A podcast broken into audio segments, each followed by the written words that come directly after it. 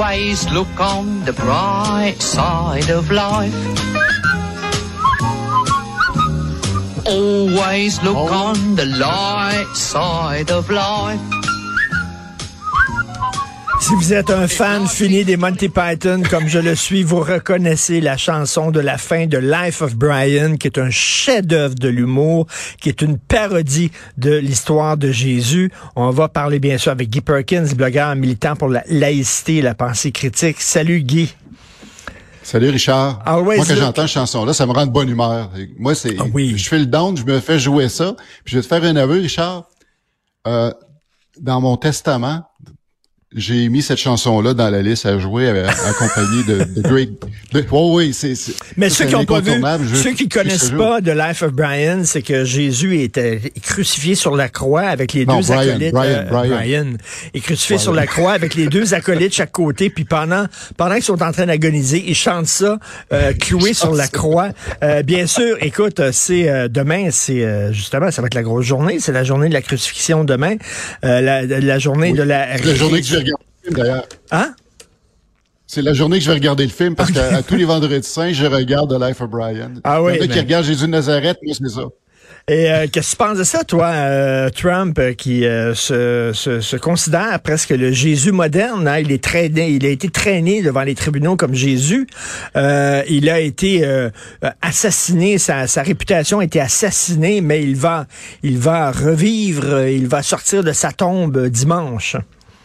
Richard, je dois dire qu'il y a quand même des parallèles qu'il faut faire. Parce qu'il faut se rappeler que les Romains, puisque là, là, évidemment, je fais des références à des trucs que je parle dans mon livre, mais qui proviennent justement d'historiens de, de, la Bible, c'est que dans les faits, Jésus a été assassiné par les Romains, pas parce que c'est un preacher euh, spirituel ou whatever qui se prétendait le, le, le roi des cieux, peu importe. C'est que quand les Romains assassinaient quelqu'un à l'époque, c'était pour menace de sédition. Dès le moment qu'il y avait une rumeur de sédition, euh, les autres niaisaient pas avec ça. Ah on te met ça à croix, puis on te crucifie, puis on, on veut, bon, on va, on va faire l'exemple. Tu vas souffrir, puis ça va être ostentatoire, puis les gens vont s'en souvenir. Trump, à quelque part aussi, a pêché un petit peu par justement le 6 janvier où on, on, le on l'accuse justement de d'avoir tenu des propos à la sédition. Ça fait qu'il y a peut-être c'est peut-être là que le parallèle s'arrête. Guy, euh, je suis pas croyant, euh, tu le sais. Par contre, ça fait partie de ma Oh. culture, l'histoire de Jésus. Et je suis Oui. allé en Israël. Et euh, écoute, euh, euh, je suis allé à un moment donné, il y avait des arbres, j'étais là, et le guide avec qui j'étais, il dit, ben c'est le jardin des Oliviers ici. C'est là où Jésus euh, euh, euh, doutait, puis il avait peur avant son arrestation. Et à un moment donné, on marche, puis il dit, sais-tu où tu es présentement? J'ai dit non. Ben, il dit, c'est là qu'il a été crucifié. Je dis, arrête donc, toi. Mais évidemment, tout ça, c'est un mythe totalement. là. C'est, c'est sûr que c'était pas là, c'était pas à cet endroit-là, puis tout ça. Il reste que ça fait partie de notre culture, nous qui sommes nés dans une, grandis dans une culture judéo-chrétienne. Oui, oui, ben c'est ça, ça fait partie de, de, de, de, de deux mythes qui sont euh, transportés de génération en génération, qui sont en cours de route déformés euh, et qui prennent de l'ampleur. C'est-à-dire une petite histoire banale va, va, va, va prendre de l'ampleur en bout de ligne. C'est comme le jeu du téléphone arabe où le message est complètement déformé en bout de ligne. Mais euh, historiquement, personne ne remet en question l'existence d'un type qui s'est appelé Jésus. Il a été crucifié, il est mort sur la croix, puis encore là, évidemment, on a rajouté des mythes en disant qu'on avait permis de récupérer le corps et le mettre dans un tombeau. Selon les historiens, c'est fort peu probable que Ah ce oui. soit arrivé parce que la crucifixion, c'est un geste ostentatoire. Parce que s'il voulait juste éliminer des ennemis de l'État, il y avait juste à leur couper la tête, puis euh, les mettre dans, un trou, puis c'est fini. Mais l'objectif de la crucifixion, c'est que ce soit le plus douloureux et lan- lancinant possible. Et en même temps que ce soit ostentatoire pour que les gens s'en souviennent. Et le but de les mettre sur la croix, c'est de laisser le cadavre à la vue pour que les gens se rappellent de qu'est-ce qui peut t'arriver quand, quand tu meurs. Et euh, c'est pour ça que je dis dans mon livre qu'il est fort probable que les premiers à avoir mangé le corps du Christ, c'est probablement des vautours ou des chacals.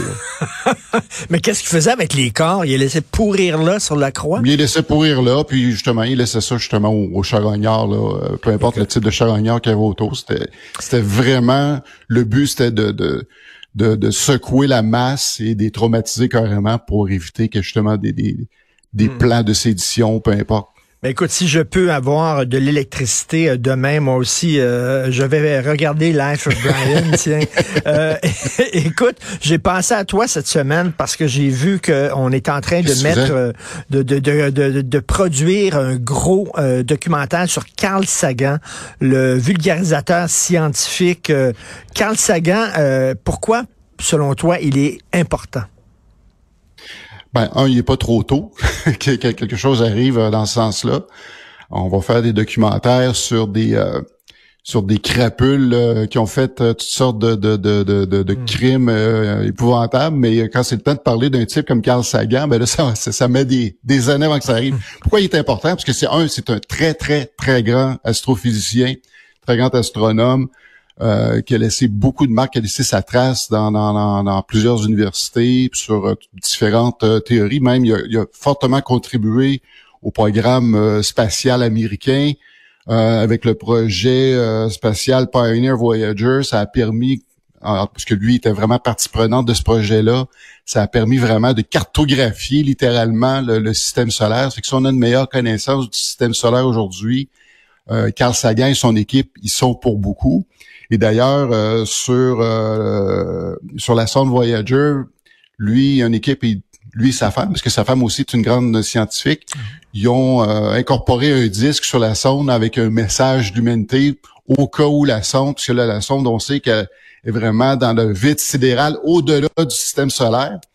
Et puis euh, peut-être que dans des centaines de milliers, voire des, millions d'années, que cette sonde-là va se retrouver quelque part sur une planète habitée avec une vie intelligente, puis qui vont être capables de décoder le message. Mais justement, Carl Sagan n'était pas. Aussi... Carl Sagan était intéressé justement par la possibilité de vie sur d'autres planètes. Toi qui es un sceptique, toi qui es un penseur critique, euh, est-ce que tu le trouvais un peu trop naïf ou euh, non? Il y a des raisons scientifiques pour croire que peut-être effectivement, il y a d'autres intelligences euh, ailleurs. C'est sur la loi des grands nombres. Il faut, faire la différence entre ce qu'il y a une euh, vie, ce qu'il y a d'autres vies, parce qu'encore là, il faut, déterminer euh, ce que c'est la vie. ça, je pense que personne rejette l'idée qu'il y a des formes de vie ailleurs, que ce soit microscopique ou bactériologique. maintenant, à savoir d'une vie intelligente, sur la loi des grands nombres, parce que Carl Sagan, euh, c'est lui qui a amené l'expression euh, euh, billions in billions que, que, Donald Trump a repris. Là. Mais c'est lui ce qu'il voulait faire ressortir, c'est qu'il y avait des, milliards d'étoiles, mais aussi des milliards de galaxies. Je pense que le, jury est sorti sur le fait qu'il y a les probabilités, puisque c'est les lois des grands nombres, mais les probabilités que dans le système, dans la, la Voie lactée, notre galaxie, qu'il y ait d'autres formes de vie intelligente, les probabilités sont faibles, mais à l'échelle du cosmos, au, travers des milliards de, de, de, de, galaxies, les lois de la probabilité font qu'il y a possiblement possiblement des, des, mais, des formes de vie les possibilités qu'il y ait de la vie intelligente sur Terre sont faibles. Alors, t'imagines. Oui, excuse, t'as failli me faire, t'as failli me faire étouffer, là. Alors, t'imagines ailleurs déjà. Il y en a tellement peu qu'on est obligé d'en créer une artificielle. Exactement. Donc, et Carl Sagan a créé cette émission-là, Cosmos, que moi, je regardais ah, religieusement. sa grande qualité, justement, c'est que Carl Sagan, c'est un des plus grands vulgarisateurs scientifiques de, de son époque qui a permis, qui a rendu accessible des, des, des théories, des, des, des, concepts très complexes, qui a réussi à les rendre accessibles au grand public. Ça, c'est sa très grande qualité qui a rendu la science, euh, entre guillemets, sexy. Hmm. Et puis après ça, il y a eu une tonne de Carl Sagan qui ont suivi. Puis lui, un de ses, un de ses élèves, euh, Neil deGrasse Tyson, est un de ses grands héritiers, puis qui a repris le flambeau, que lui-même, Neil deGrasse Tyson, est aujourd'hui un, un des grands vulgarisateurs, mais c'est lui-même un élève de Carl Sagan. Ça fait que ça, on lui doit ça et, ensuite plusieurs publications, dont son, son, son fantastique Demon Haunted World, qui est pour moi là, le, s'il y a une Bible pour les religieux, la, la Bible de la pensée critique, c'est ce livre-là. Je pense que tout le monde devrait l'avoir. Malheureusement, je l'ai jamais, j'ai jamais vu en français. Il a, il a pas été traduit. Trouver une façon de le lire. Il n'a pas été traduit malheureusement. C'est le dernier livre, c'est son testament. Je croyais que, je pense qu'il était, il se savait très malade lorsqu'il a écrit ça. Et, oui, c'est sorti en 96. Il disait qu'il avait peur justement d'un retour euh, de la religion, d'un retour des superstitions. Et il avait, il avait tout vu là, effectivement. Là, il serait euh, totalement euh, déprimé de voir euh, l'état du monde aujourd'hui. Et Carl Sagan, il faisait le tour des talk shows. Hein. C'était une vedette. Il était souvent Johnny Carson. Oh oui, c'est une vedette. Show. C'était une énorme vedette. Il a rendu, comme tu dis, la science sexée c'est qu'il n'y en a pas trop de ces gens-là parce que justement, les, les, scientifiques ont souvent la réputation d'être très austères, très monocordes, pas intéressants parce que justement, ils baignent dans leur tête avec leur théorie.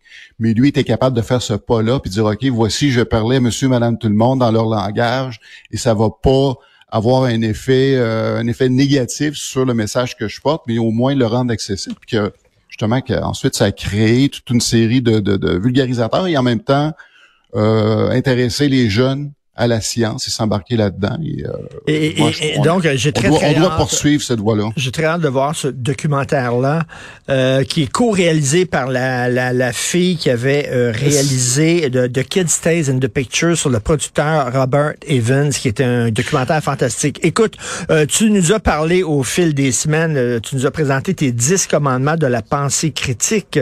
Là, tu veux nous parler de superstition. Ouais, tous les semaines, on va parler de, euh, de superstition. Est-ce que tu es superstitieux toi-même, Richard?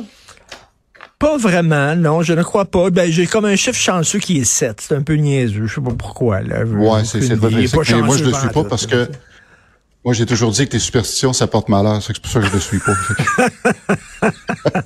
Alors, première superstition, le chat noir.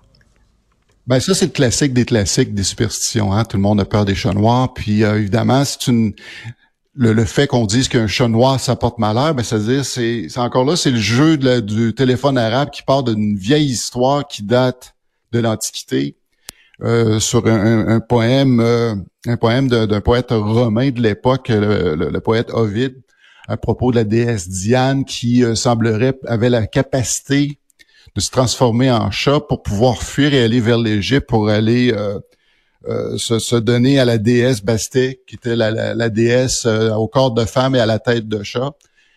C'est resté dans, dans la culture justement euh, païenne justement de l'époque, jusqu'à temps où Théodose, qui était le fils de l'empereur Constantin qui s'était converti au christianisme. Lui, c'est Théodose qui a rendu le, christianisme la, religion d'État mmh. dans l'Empire romain. Puis lui interdit toute religion païenne par la suite. Ce qui fait que ces, ces choses-là, justement, comme tout ce qui était rattaché au culte du chat était devenu interdit. Ça s'est quand même maintenu jusqu'à temps que le pape Grégoire, évidemment, il y a eu des déformations, parce que là, le, chat noir était rattaché au diable et à la mort. Et c'est là que le, pape Grégoire, dans les années 1200, a décrété que justement, c'est un animal à exterminer. Donc, les chats noirs devaient les exterminer. Les personnes ne devaient même pas en posséder, parce que si quelqu'un ah, avait un chat noir à sa possession, il était même lui passible de disparaître avec le chat. Ah oui. Donc, ils avec, ont... avec la langue, ben tout ça. Ils ont fait comme un génocide de chats noirs, là. Oui, absolument, absolument. Puis bien, drôlement, dans d'autres cultures, des cultures celtes, le chat noir inversement est considéré comme euh, un symbole de chance. Fait que là, on sait pas qui a raison. Mais aujourd'hui, on entretient ça. Les gens se font passer cette histoire-là que le chat noir porte malheur les gens l'entretiennent sans trop savoir pourquoi, ça n'a aucune valeur, c'est-à-dire c'est juste que son pelage est noir, la couleur du pelage d'un chat aucune influence sur son caractère ou peu importe. Euh, si tu vois un chat noir, dis-toi que les seules deux choses qui peuvent arriver, ben, ou qui peut s'expliquer, c'est que le chat arrive de quelque part et s'en va quelque part, puis ça s'arrête là. et, mais, c'est drôle. Même, aujourd'hui. Mais tu sais, les superstitions, les gens qui disent qu'il faut flatter la bosse d'un bossu, là, que ça, ça donne la chance. Euh, et de voir, de voir que dans nos, de voir que dans nos buildings, nos bâtiments, souvent, il n'y a pas de 13e étage. Tu sautes de 12 à 14. Je veux dire, en 2023 où je suis, il y a un 13e étage, puis je suis content. Mais pour les chats noirs, pour terminer avec ça, c'est que même les, les, les, les, refuges pour animaux, les chats noirs souffrent de leur réputation. Ils sont souvent euh, snobés au niveau de l'adoption. Ça fait que souvent, les refuges pour animaux vont être pris avec un surplus de, chats, noirs. dans leur... Oui, parce que les gens entretiennent ça. ça fait que, passons le message aujourd'hui, Richard, c'est de la foutaise. Adopter des petits chats noirs sont tout aussi affectueux que n'importe quel autre. Moi, j'en ai un qui est noir et blanc, ça fait qu'est-ce qui est à moitié malchanceux, je le sais pas. Et t'imagines si tu vois un chat noir sous une échelle le train, le vendredi 13, là, vraiment, t'es fait. C'est super fait. T'es fait. Mais t'es fait. Que ton, euh, que, que ton euh, testament soit à jour. Merci beaucoup, Guy Perkins. Merci. Bon week-end, Guy. Salut. Salut.